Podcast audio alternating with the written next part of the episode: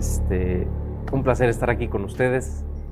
Nuestro pastor Charlie no pudo acompañarnos, pero pues bueno, eh, vamos a, hacer todo lo posible para que este mensaje pues realmente sea de parte de Dios, de parte del Espíritu Santo y que nos pueda edificar a todos como, como iglesia. Ese siempre es el objetivo.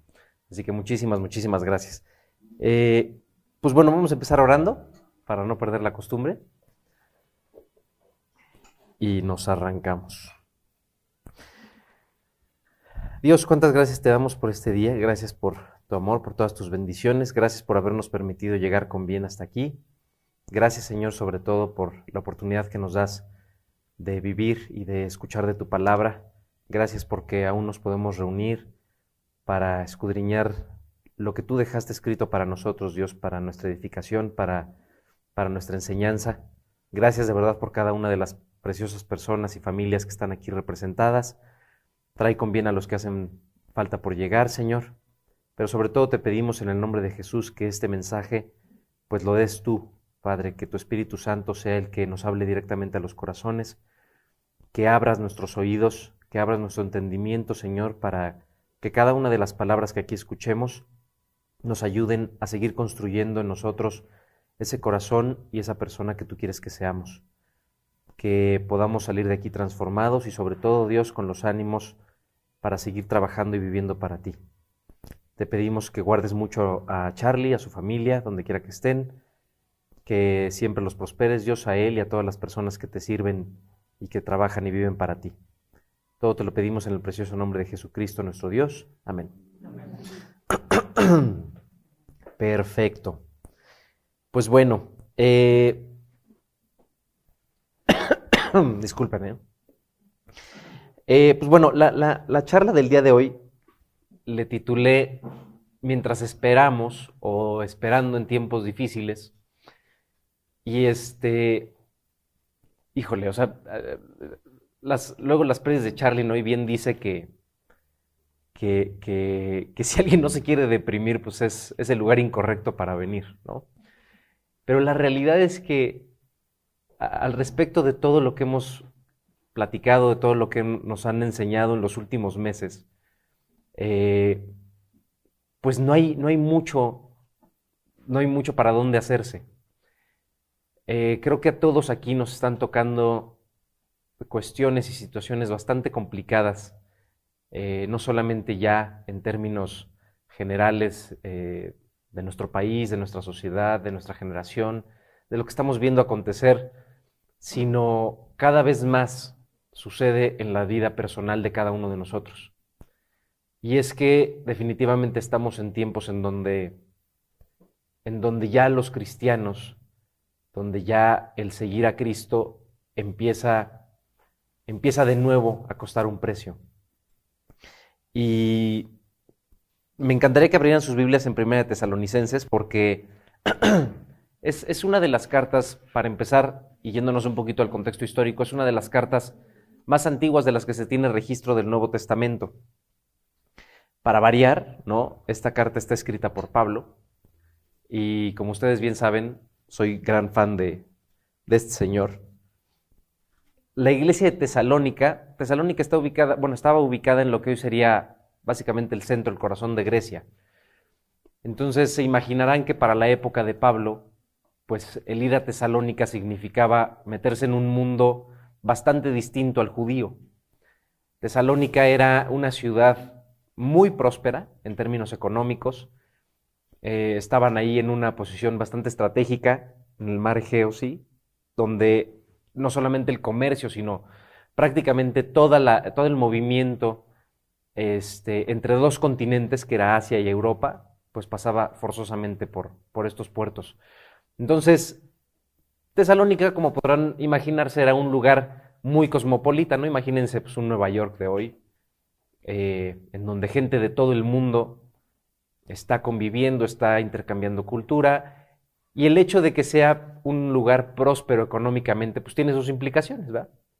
Como lo tiene hoy igualmente los lugares en donde, en donde tenemos economías, eh, digamos, con menos, menos problemas que el resto, ¿no? Entonces, pues Pablo estaba ahí, en uno de sus, de sus primeros viajes misioneros. Y ya, ya Grecia era, por supuesto, un lugar en donde se compartían muchas filosofías. Empezaba todo este tema de, de eh, el, ¿cómo, se, ¿cómo se diría?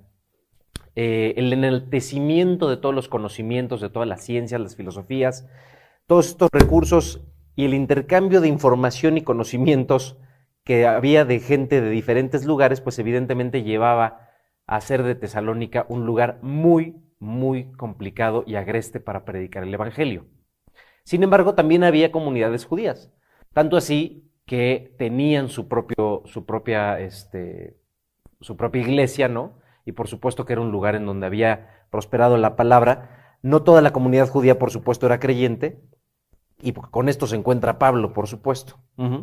Entonces, el mensaje a, los tesalonicenses, tanto la primera como la segunda carta, se dan en un punto en el que la iglesia se empieza a desesperar, porque había pocos creyentes fervientes, y la, iglesia, y la iglesia se empieza a desesperar por la segunda venida de Cristo. Entonces, la gente realmente no podía ver cara a cara cuándo esto habría de, ocurrir. Sin embargo, seguían pasando cosas, la gente seguía comprando, vendiendo, mercadeando, haciendo sus vidas. Y este pequeño grupo de creyentes empezaba a desesperar. Entonces, las dos cartas de los tesalonicenses por parte de Pablo están escritas en ese, en ese tenor, en el tenor de decirle a la gente, tranquilos, miren, Cristo sí viene. Y entonces ahí vemos algunos de los mensajes más importantes al respecto del arrebatamiento, que precisamente por esto es que creo que es una carta que hoy nos viene a hacer mucho sentido. Así como en ese entonces la iglesia desesperada por una segunda venida de Cristo, por un, por un restablecimiento del reino de Jesús en la tierra, pues creo, quiero pensar, que es básicamente lo mismo que hoy nosotros estamos viviendo y esperando. Si no es así, de verdad, en la vida de, de muchos de nosotros, seguramente va a ser en los próximos meses o en los próximos años. Porque, como les decía, los tiempos que nos está tocando vivir, pues son verdaderamente apremiantes, son preocupantes. Y si no se aviva la iglesia en estos momentos, pues verdaderamente no sé a dónde esto nos puede llevar. Claro que estamos viviendo tiempos de, eh, yo le digo a mi esposa, de filtración, de filtración en, el sentido de que todo lo que nos está pasando ahorita va a empezar a filtrarnos como creyentes en las personas que realmente quieren seguir a Cristo y las personas que, pues bueno, ya me empezó a costar popularidad, ya me empezó a costar eh, malas miradas o malos comentarios, o ya me empezó a costar algo en mi vida social, pues mejor ahí la dejamos, ¿no? Tampoco es para tanto. Pero bueno, yo espero que no sea el caso.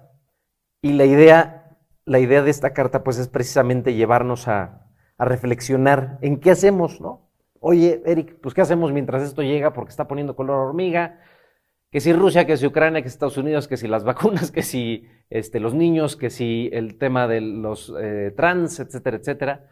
Ya tantos temas sociales, políticos y económicos que no sé ustedes, en mi caso es abrumador. Yo realmente he tratado de hacer un ejercicio y dejar de ver noticias. Lo que más trabajo me ha costado es no hacerle a la izquierda al teléfono, ¿no? Lo que es donde salen todas las noticias, porque esos cinco o seis encabezados que salen son igual o más deprimentes que ver una hora de López Dóriga. La realidad es que esto no va a dejar de suceder. Y como le he dicho a mucha gente cercana, eh, grandes amigos y, y, gente que quizás está en posiciones de mucha más influencia que su servidor, pues esto no va a mejorar. Entonces, no es para deprimirnos, como bien dice Charlie. Bueno, no, a veces sí, ¿no? a veces sí es para deprimirnos, pero la realidad es que lo que está sucediendo ahorita y que nosotros estemos aquí presentes tiene muy buenos motivos de ser. No estamos aquí, esta generación, miren, a veces pensamos en la vida de Pablo o la vida de, los apóstoles, ¿no? de los discípulos, y pensamos en ellos como si fueran superhombres, super, superhéroes, superhumanos. No, no, pues es que era Pablo, este, su fe o lo que creía, lo que hacía. Y la realidad es que nos tocaron a nosotros, Dios nos escogió como generación para vivir lo que estamos viviendo Y pienso que no es menos importante y no es menos impresionante, porque si bien Jesús les dijo, ¿no? Miren, bienaventurados ustedes que están creyendo, pero más bienaventurados los que, los que creen sin ver, porque ellos tuvieron al Maestro cara a cara. Y no dudo que haya sido difícil creerle a esta persona que venía y que les decía que era el Hijo de Dios. Pero cuánto más difícil es para nosotros en un siglo XXI, ¿no? En donde tenemos todo lo que tenemos a la mano y tenemos que creer hacia atrás, como dicen, a toro pasado, que esto sucedió y que realmente esta persona que estuvo ahí fue el Hijo de Dios y murió por nosotros. Encima de ello, por si no fuera suficientemente complicado, nos tocan vivir tiempos como los que estamos ahorita. Entonces, miren, vamos a leer, disculpen, ¿eh?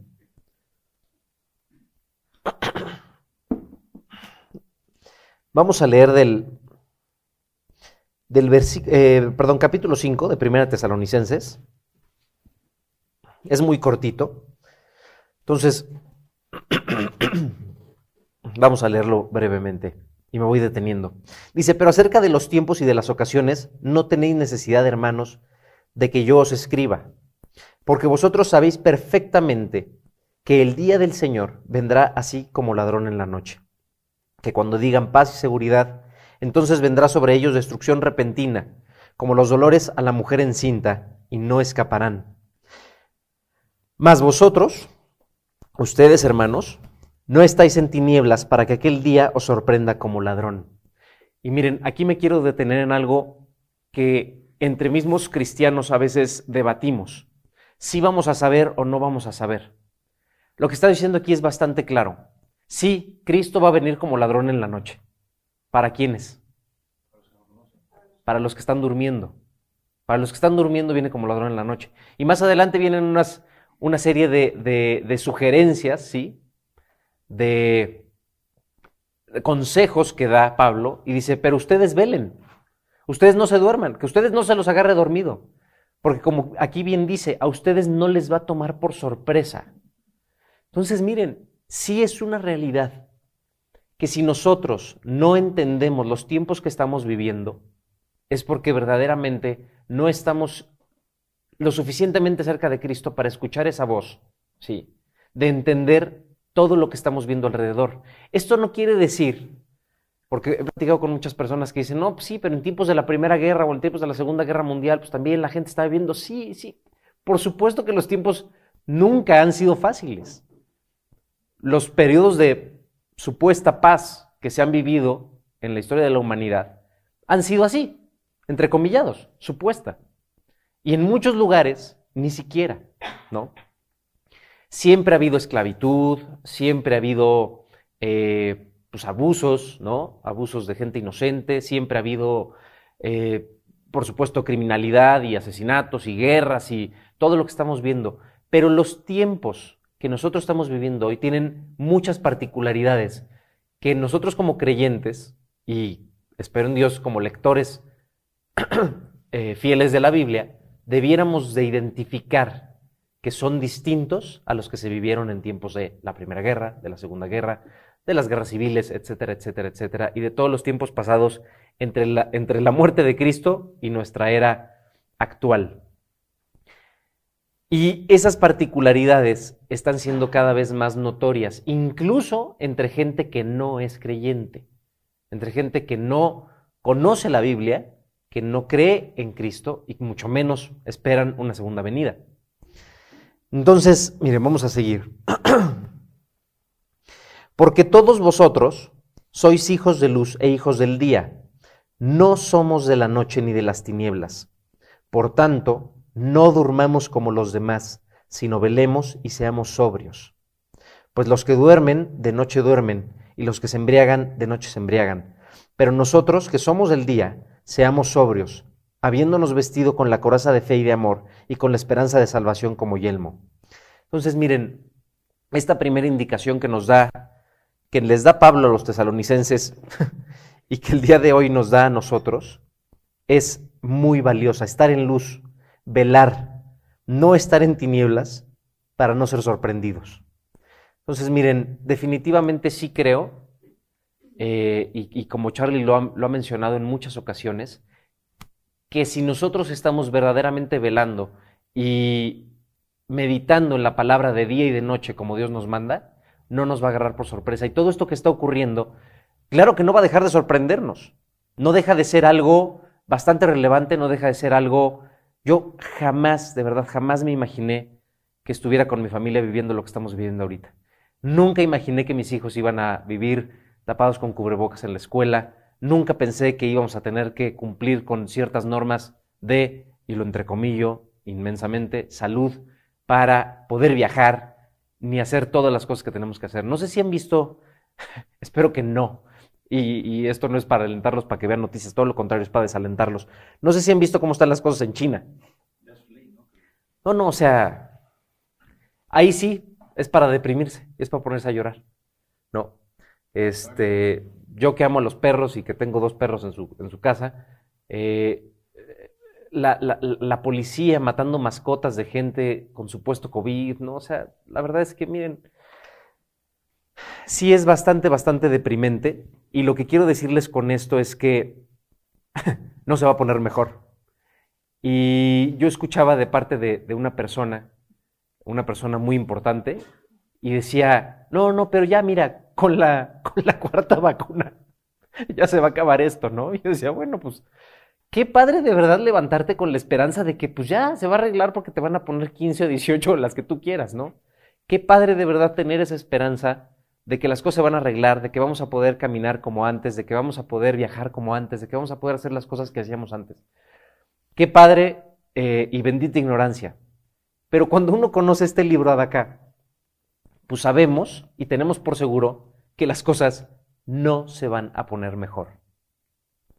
Miren, yo no sé si van a quitarlo el cubrebocas, yo no sé si van a dejar de vacunar gente, no lo sé, porque no tengo voz de profeta, creo, definitivamente, pero sí sé algo, que Dios dice que no se va a poner mejor, ya sea por o ya sea por otra distinta.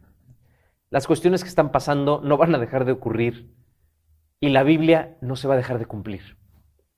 Y eso es lo más importante que nosotros debemos de tener en mente.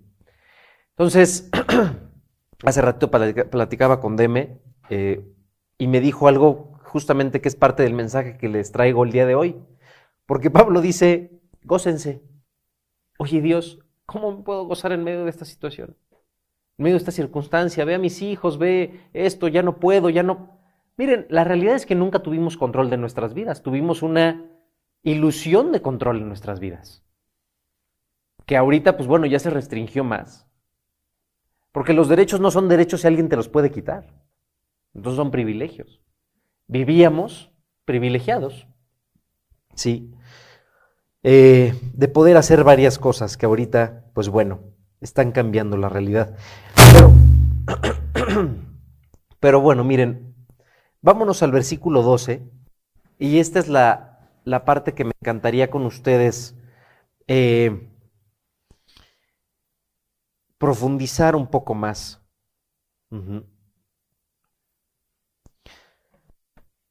Y ahorita vamos a ver por qué. Y miren el subtítulo que le pusieron después de las traducciones. Dice, Pablo exhorta a los hermanos. Entonces, no se preocupen. La intención de esta, de esta plática no es deprimirnos, es exhortarnos. Dice versículo 12, os rogamos hermanos que reconozcáis a los que trabajan entre vosotros y os presiden en el Señor y os amonestan, y que los tengáis en mucha estima y amor por causa de su obra. Tened paz entre vosotros. Miren, el esta parte de reconocer a las personas que trabajan para Dios, para que sirven al Señor, es una parte que quizás muchas veces nosotros, eh, no sé, damos, damos por sentado. Eh, claro, yo sé que todos aquí le tenemos un gran, gran aprecio, por ejemplo, a nuestro pastor, a Charlie, y yo sé que eh, pocas veces son las que platicamos al respecto, por ejemplo, de nuestros misioneros, de los propios misioneros de G316. Pero más allá de esto, esto también se traslada a nuestras vidas. Por supuesto que el, vivir para Dios, el trabajar para Dios, es de reconocerse entre nosotros, no, no ante Dios. Porque Dios dice, oye, si no lo haces, pues hay de ti. O sea, es tu chamba. Y para eso te, para eso te busqué, para eso te encontré. hay de nosotros si no hiciéramos el trabajo que deberíamos estar haciendo para Dios. Pero definitivamente entre nosotros, lo que, lo que Dios espera es que sepamos el precio que esta gente está pagando. Porque como les decía hace unos momentos, creo que ya nos está empezando a costar a nosotros, como simples mortales, ¿no? Simples hermanos, ovejas en la iglesia, ya nos está empezando a costar trabajo defender nuestra fe. Y no sé ustedes, pero de verdad, miren, a mí, fuera de aquí de la iglesia, el hablar, el orar con mis hijos a la mesa en un restaurante, ya, ya, ya no es como hace dos años, que quizás nadie nos pelaba o incluso alguien, ay, pues qué padre o lo que fuera. O sea, ahorita ya las miradas son incómodas. No sé si a ustedes les ha ocurrido. Pero el mencionar la palabra quizás pecado fuera de la iglesia ya es, es, motivo de, de, de, escarnio, de burla, ¿sí? Ya no digamos en el trabajo, ya no digamos este, en el club social, con la familia.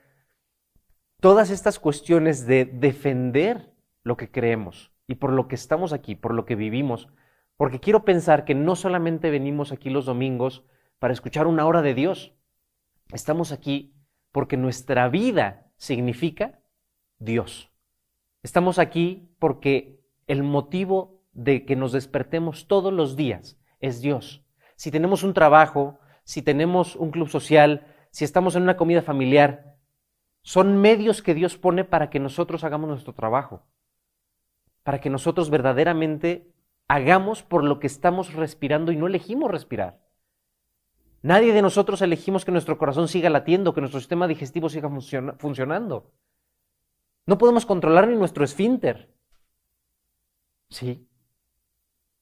Pero estamos aquí por un muy buen motivo y ese motivo es servirle a Dios. Entonces, nuestro trabajo, nuestro club social, nuestra reunión con la familia es un medio para que nosotros cumplamos con ese trabajo, ¿se entiende? Ay de nosotros si no lo estuviéramos haciendo. Entonces, esta parte donde Pablo dice, oigan, reconozcan, reconozcan y tengan en estima a estas personas que están rifándose la vida para servir a Dios no está de más. Miren, ustedes bien saben que el trato a los levitas fue muy distinto al trato que se le dio al resto de las tribus de Israel. ¿Cuál fue una de las diferencias? ¿Quién me dice? Eran los que servían a Dios, ajá. Exactamente, no se les repartió tierra como a todos los demás. A todas las demás tribus de Israel se les repartieron sus tierras y dijeron, mira, tú vas a tener todas estas áreas para ti, vas a tener propiedades. ¿Y a los levitas qué les dijeron? Pues no te toca. Exacto. Tienes 48 ciudades dentro de los territorios de los demás para que ahí te vayas a guardar mientras. Oye Dios, pero van a ser míos. No, no son tuyos. Son de las otras tribus, pero tú puedes vivir ahí. Entonces, nuestros pastores, nuestros misioneros, nuestros maestros, las personas que verdaderamente se dedican o dedican parte de su vida a servirle a Dios, saben que hay un precio que pagar. Y no solamente es un tema de posesiones, es un tema, todo, miren, ¿se, acuerdan? Vamos a, a, números 3, rápidamente.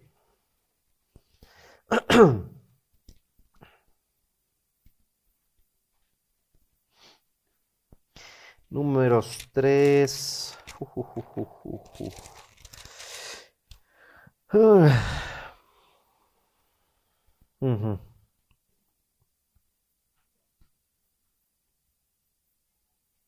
Ajá. Versículo 4.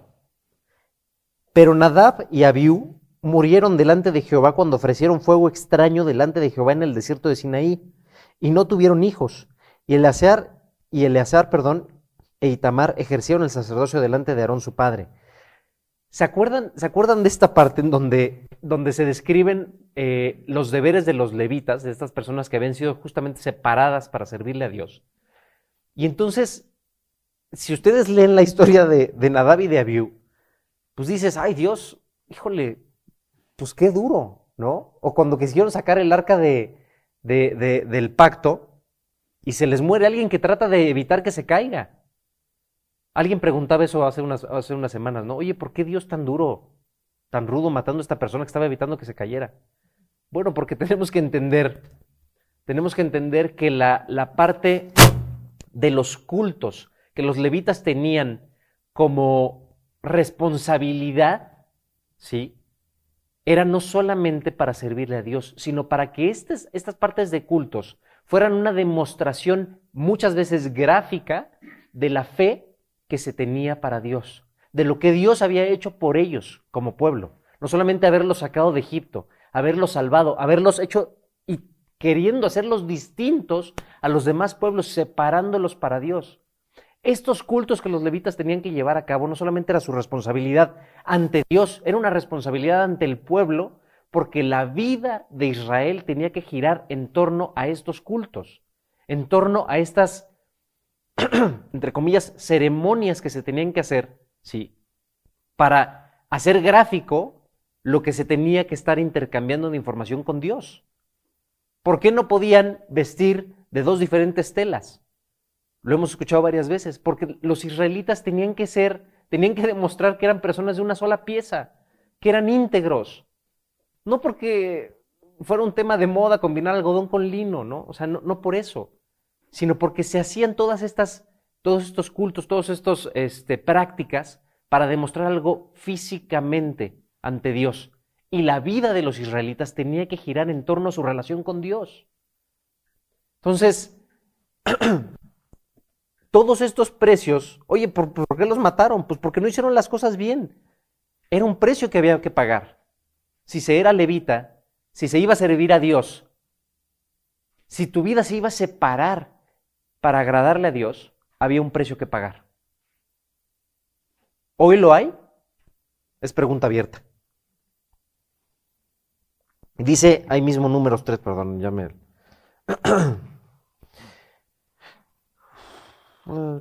Acá dice números 3, el 12.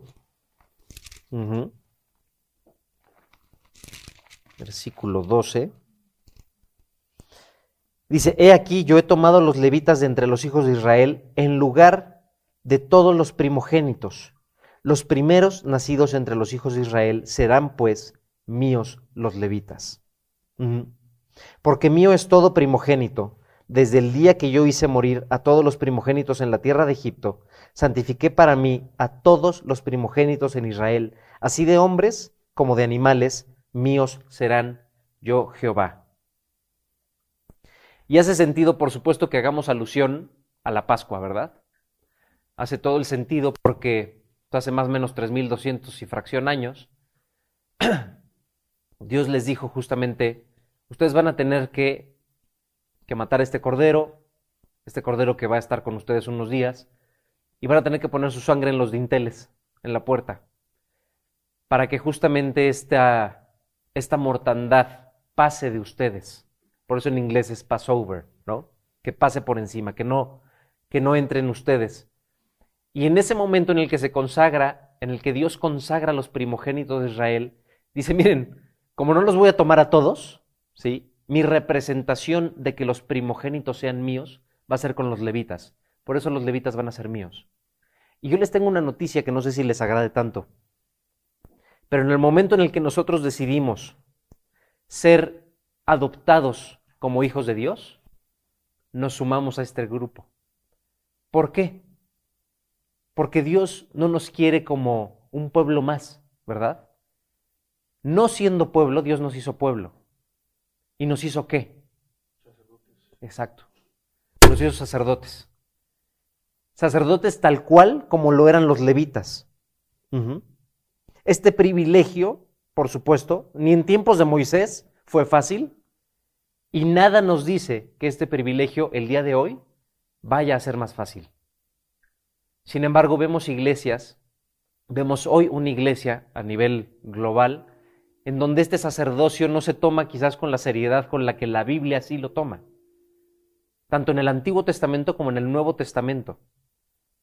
El servicio que se le da a Dios de parte de los discípulos, de parte de Pablo, de parte de las iglesias, de parte de todos estos, las iglesias en Filipos, las iglesias en Tesalónica, las iglesias en, en todos lados donde los, discípulos iban y predicaban, era, era un trabajo bien serio. ¿Por qué sabemos que la resurrección de Cristo que hoy estamos conmemorando? ¿Por qué sabemos que es verdad? ¿Por qué sabemos, por qué tenemos la certeza de que sucedió? ¿Quién me dice? Ok, por fe, sí. Hay demasiadas evidencias ¿no? de que sucedió. ¿Como cuál, mi Jimmy? Como la Biblia es el único libro que tiene más copias. Ok, Cuando- Cuando vas a Israel te cuentan lo que sucedió.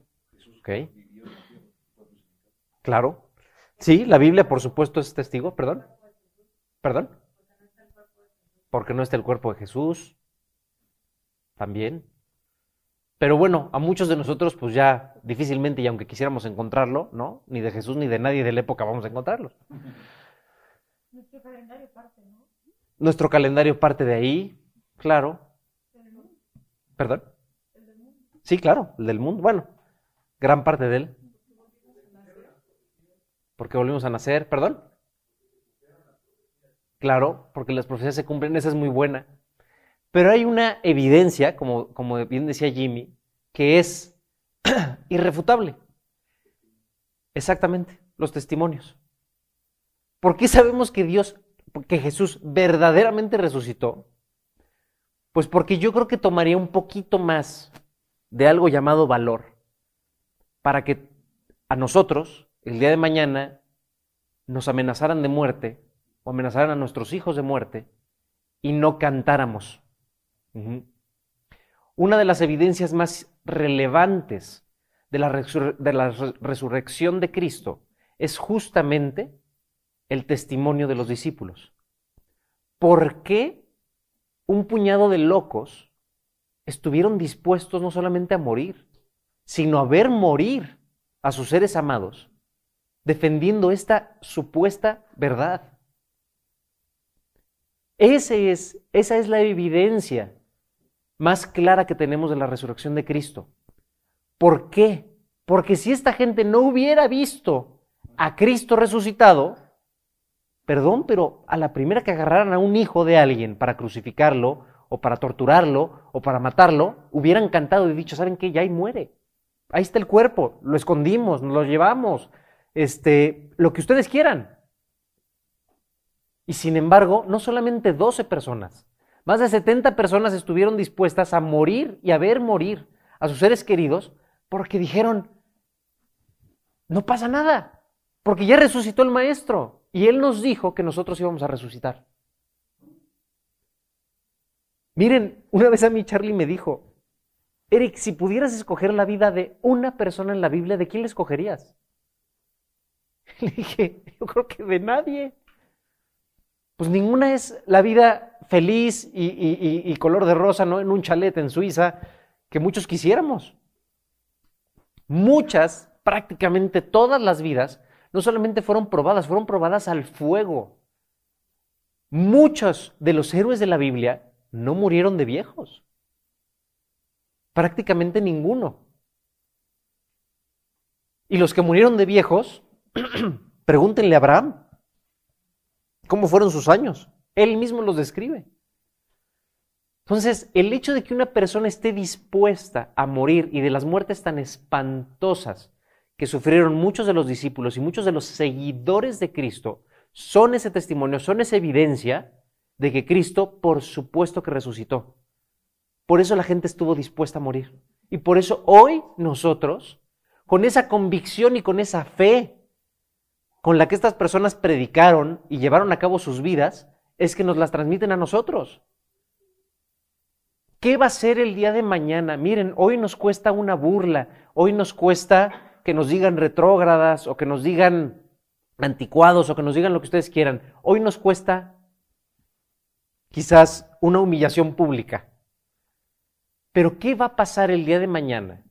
Que nos cueste nuestros trabajos, que nos cueste la vida de nuestros hijos, que nos cueste nuestra vida, el defender las convicciones. Estamos en un mundo, y lo vamos a ver un poquito más adelante en los versículos, pero estamos en un mundo en donde ya está mal tener una convicción. Ya. O sea, llámenla ustedes como quieran. Ya ni siquiera estamos hablando del cristianismo. Está mal tener una convicción y defenderla.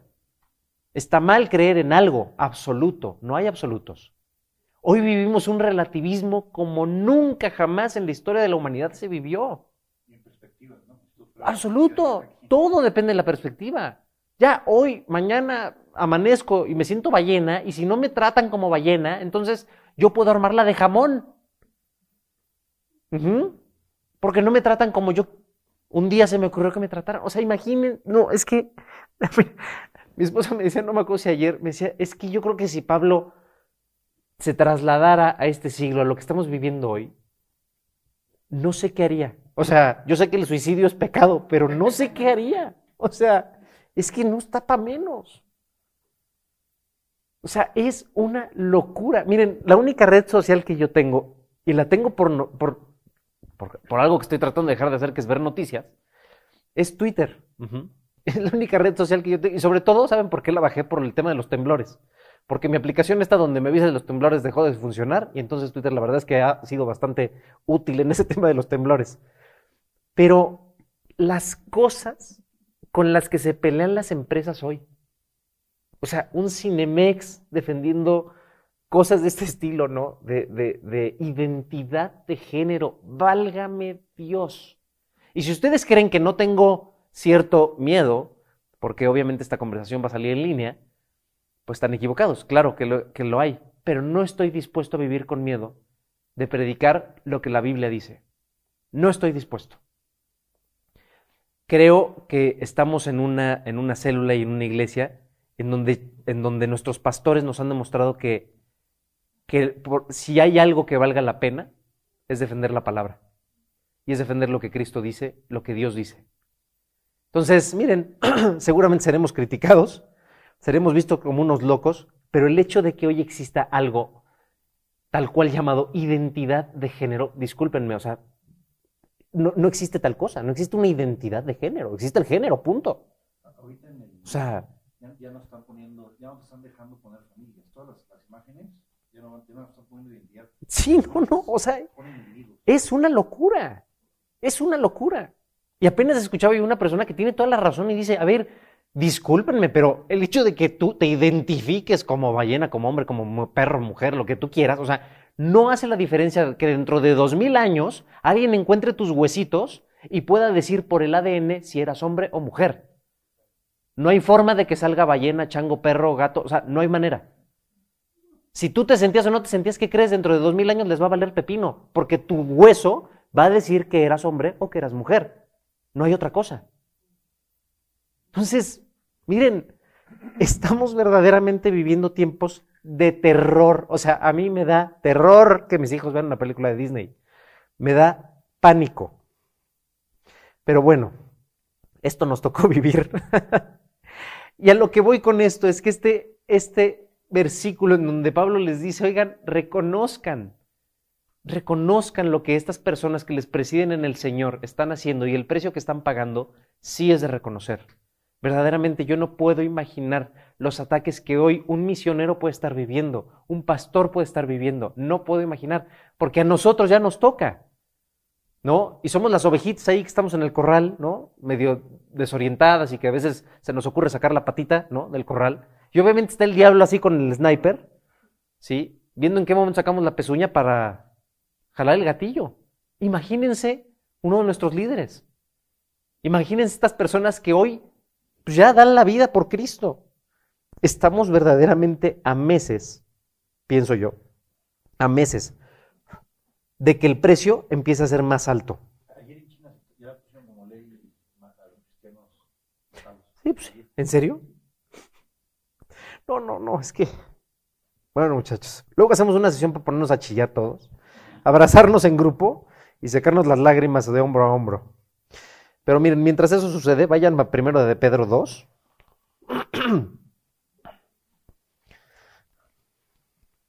Primera de Pedro 2, 9. Ujú. Y aquí está lo que decíamos hace unos minutos. Mas vosotros sois linaje escogido, real sacerdocio, nación santa, pueblo adquirido por Dios, para que anunciéis las virtudes de aquel que os llamó de las tinieblas a su luz admirable. Vosotros que en otro tiempo no erais pueblo, pero que ahora sois pueblo de Dios, que en otro tiempo no habíais alcanzado misericordia, pero ahora habéis alcanzado misericordia. Y luego fíjense lo que dice Pedro. Dice, amados, yo os ruego como a extranjeros y peregrinos. O sea, primero, les ruego como lo que son, extranjeros y peregrinos en este mundo, para empezar. Que os abstengáis de los deseos carnales que batallan contra el alma. Estos ruegos, estos ruegos no han perdido vigencia. Y yo sé que mucho de lo que nosotros como iglesia estamos viviendo y estamos soportando es gracias a las oraciones de gente de hace dos mil años. Que por supuesto que un Pedro, que un Pablo, que un Marcos oraron y dijeron, Dios, guárdalos, guárdalos que vengan, a los que vengan para creer. Y ahí estamos nosotros.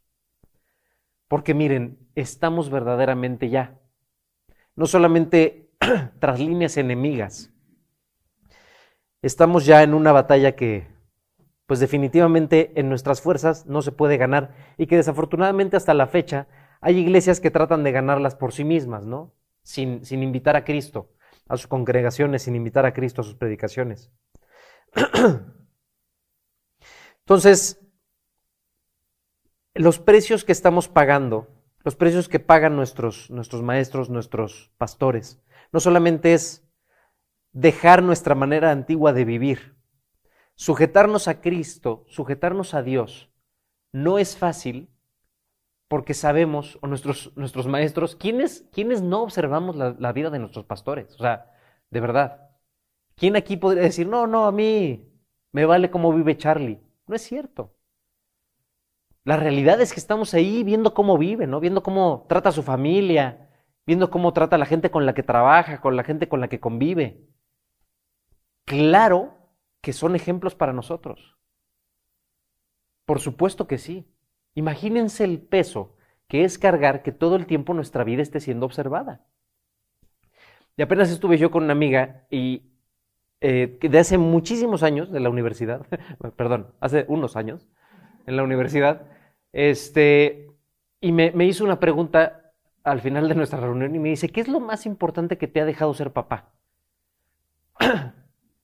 Y le dije, yo creo que el hecho de que importa más lo que haga cuando nadie me ve. O sea, a partir de que, de que Dios me dio el privilegio de serme papá, en ese momento como que me quedó más claro que importa más el hombre que yo soy cuando nadie me ve. Porque eso es lo que verdaderamente le acabo transmitiendo a mis hijos. Aunque yo no quiera, aunque yo lo quiera hacer en secreto, sin que nadie me vea. Porque son parte de la intimidad de mi vida. Entonces, ese, digamos, peso o esa responsabilidad que recae en nosotros como padres, de que son nuestras vidas las que nuestros hijos están observando y eventualmente juzgarán, ¿sí? Es lo mismo que le pasa a nuestros pastores, a nuestros misioneros y a todas las personas que se dedican a trabajar y a servir a Cristo. Nada más que multiplíquenlo por cuántos somos. La realidad es que cuando ponemos nuestras vidas en manos de Cristo, la responsabilidad que adquieren es mucho mayor. Y ahora les repito, esto no solamente es para nuestros líderes, para nuestros pastores. Cada uno de nosotros, dice la Biblia, somos sacerdotes. Y a veces no lo vemos así, no lo compramos. No, Dios, yo, o sea, sí, dejas, eso déjaselo a Charlie, ¿no? El estar siempre impecable y, este, y el tratar a todos bien. Pero yo que no soy pastor, pues ve, yo sí me puedo echar este, una que otra grosería, yo sí me puedo echar una que otra mentirilla, ¿no? Blanca, puedo tratar mal a la gente en el trabajo o a mis hijos y nadie me va a ver. No es cierto. Si tú tomaste la decisión de entregarle tu vida a Cristo, te tengo una noticia, eres sacerdote. Y como sacerdote tienes la misma responsabilidad. La misma. Y tienes una multitud de gente viéndote que tú ni ubicas. Por lo menos el Charlie nos medio ubica, ¿no? Y si nos ve en el tráfico seguramente maneja mejor. Pero tú y yo, que vamos en el tráfico y que se la refrescamos al microbusero o al taxista o al que tú quieras, tenemos una multitud que ni nos imaginamos. Ni nos imaginamos. y los osos que hemos de pasar.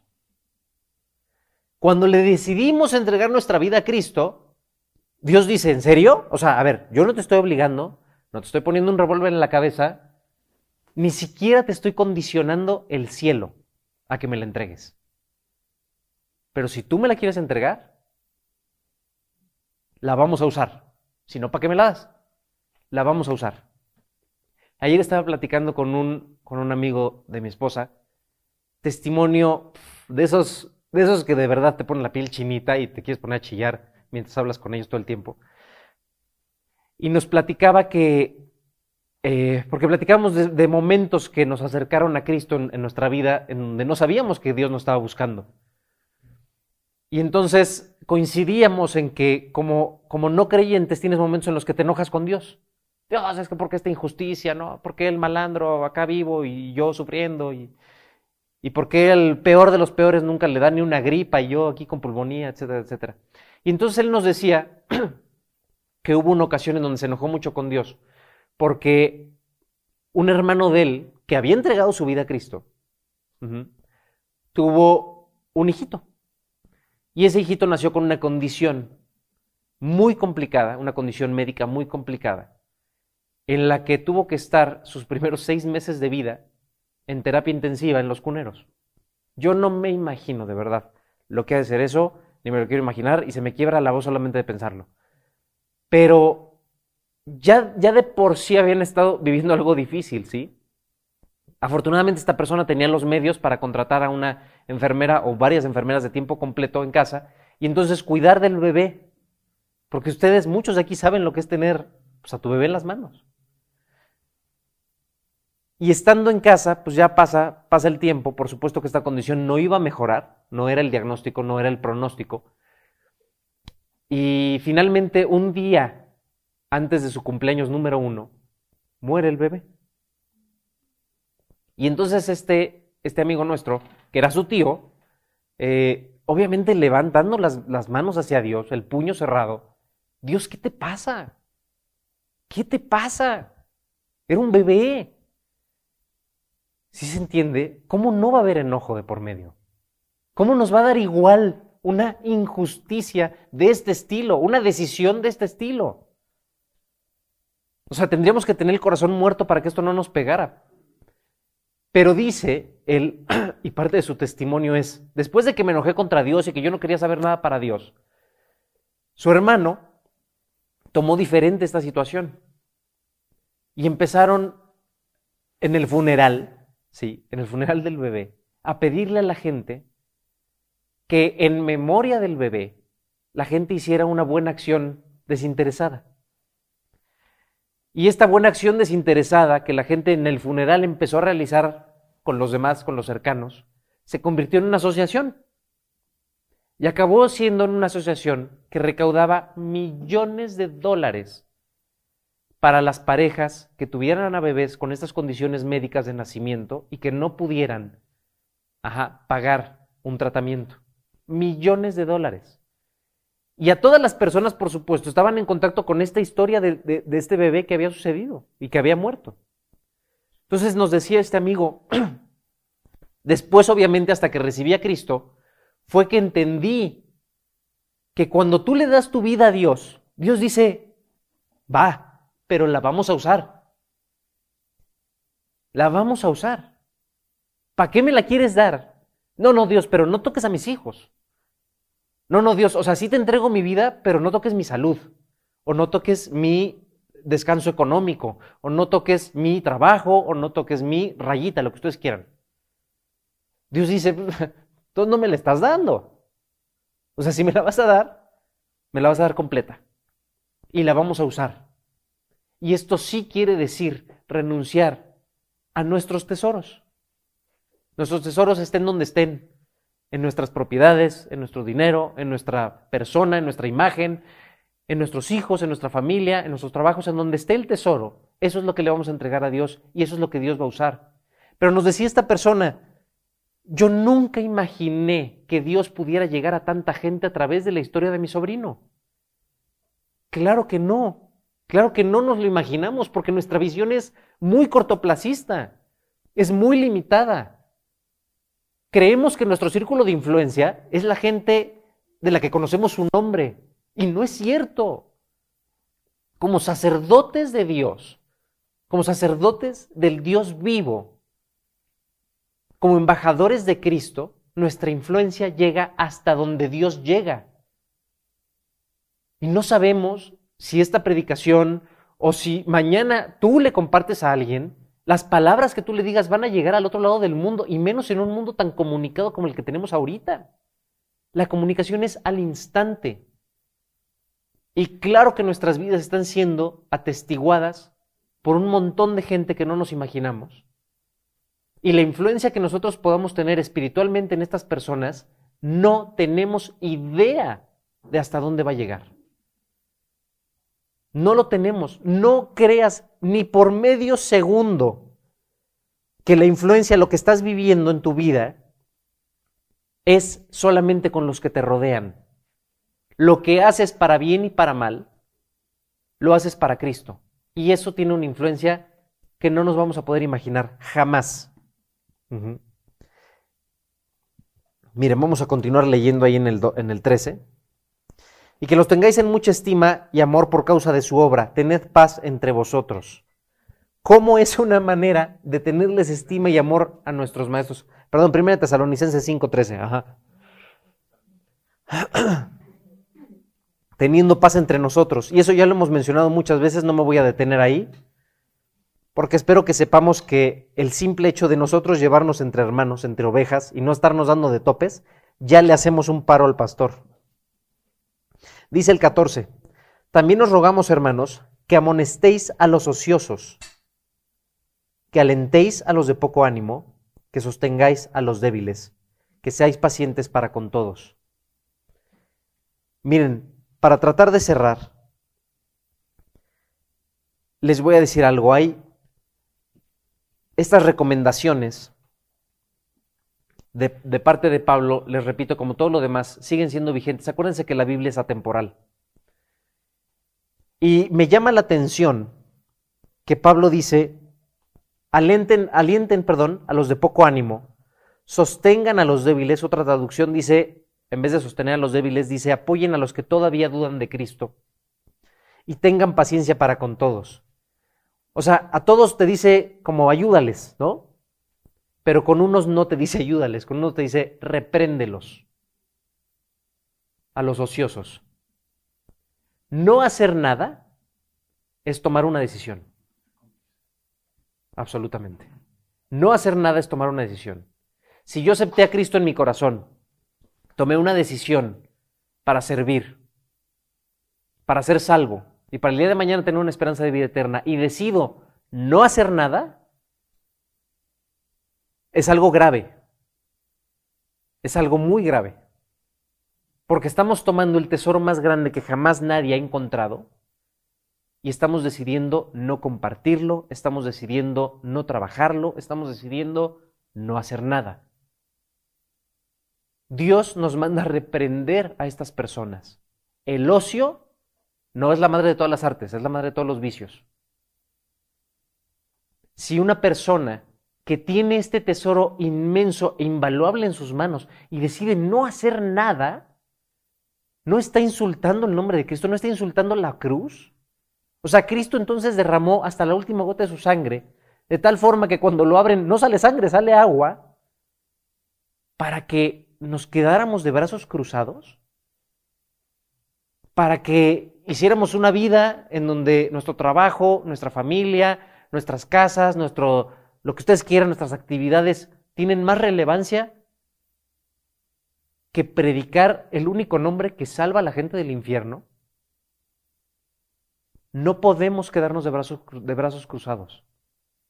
No porque no seamos misioneros, no porque no seamos pastores, no porque no seamos maestros, quiere decir que entonces ya nuestra chamba es quedarnos de brazos cruzados y entonces seguir con nuestras vidas, en nuestras casas, con nuestras familias, lo que ustedes quieran que, que estemos haciendo, nuestras actividades.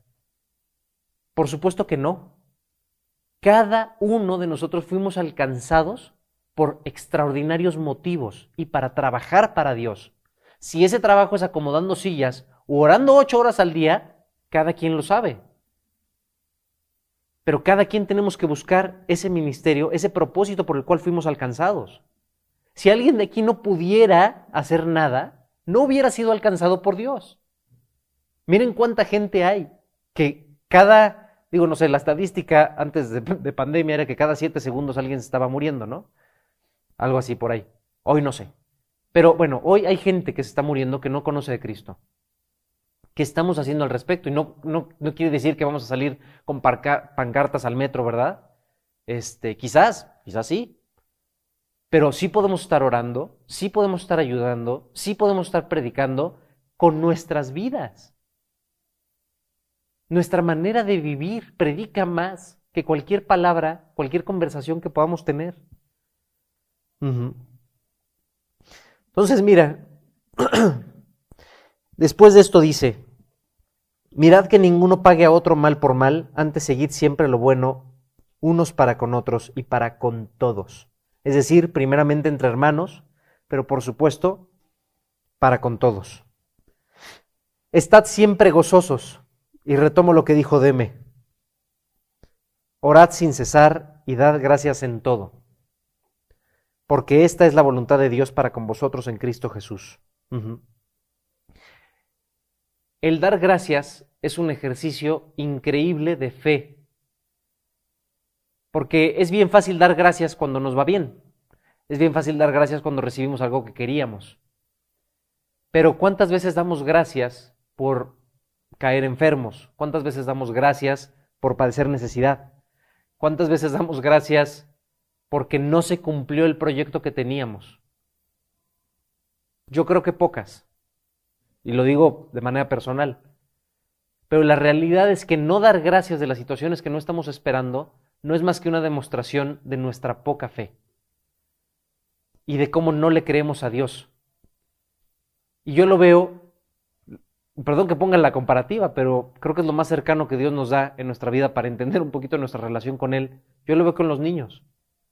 Claro que el niño cuando le das un juguete te da las gracias.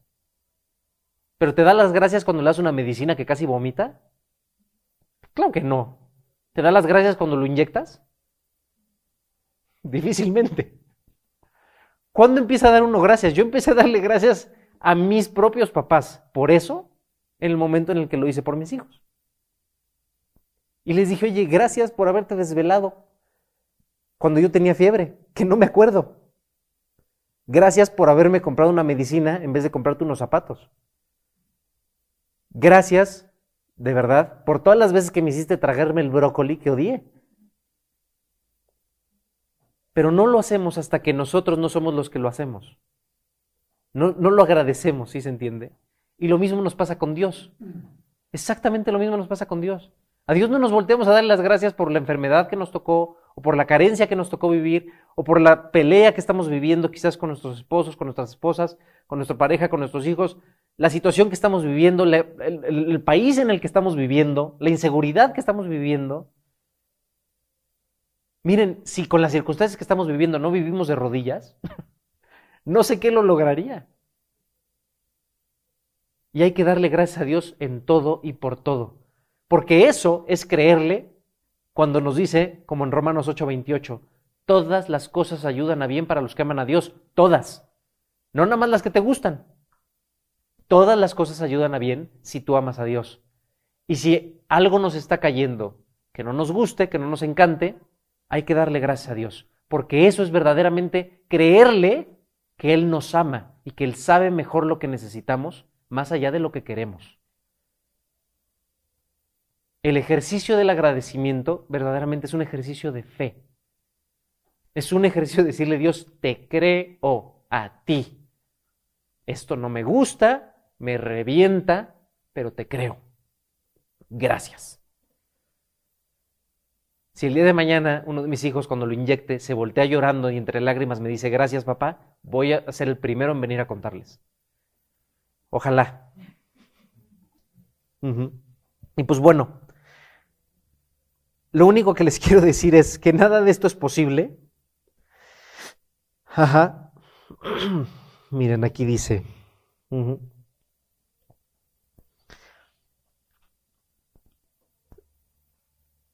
Versículo 23. Dice, y el mismo Dios de paz os santifique por completo, y todo vuestro ser, espíritu, alma y cuerpo, sea guardado irreprensible para la venida de nuestro Señor Jesucristo. Fiel es el que os llama, el cual también lo hará. Al final, nada de esto es posible echándole ganitas. Todo esto es simple y sencillamente posible si nosotros estamos con Cristo, estamos en esa relación y lo dejamos a Él trabajar en nuestras vidas para hacer todo esto y para ayudarnos a tener esta fe, para ayudarnos a creer en esto, para ayudarnos a reconocer lo que Él nos está pidiendo reconocer. Y miren, no perdamos esperanza, porque como aquí bien dice, seamos guardados irreprensibles para la venida de nuestro Señor Jesucristo. Va a ocurrir. ¿Cuándo? No lo sabemos. Pero mientras esperamos, sigamos estos consejos.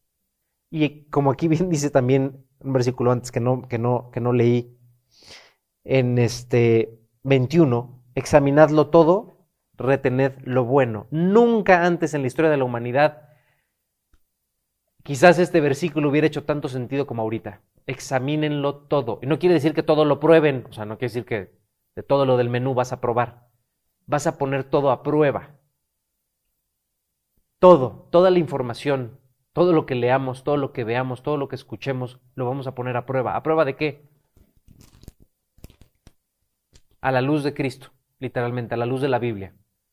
Porque todo lo que estamos viviendo el día de hoy, todo es relativo.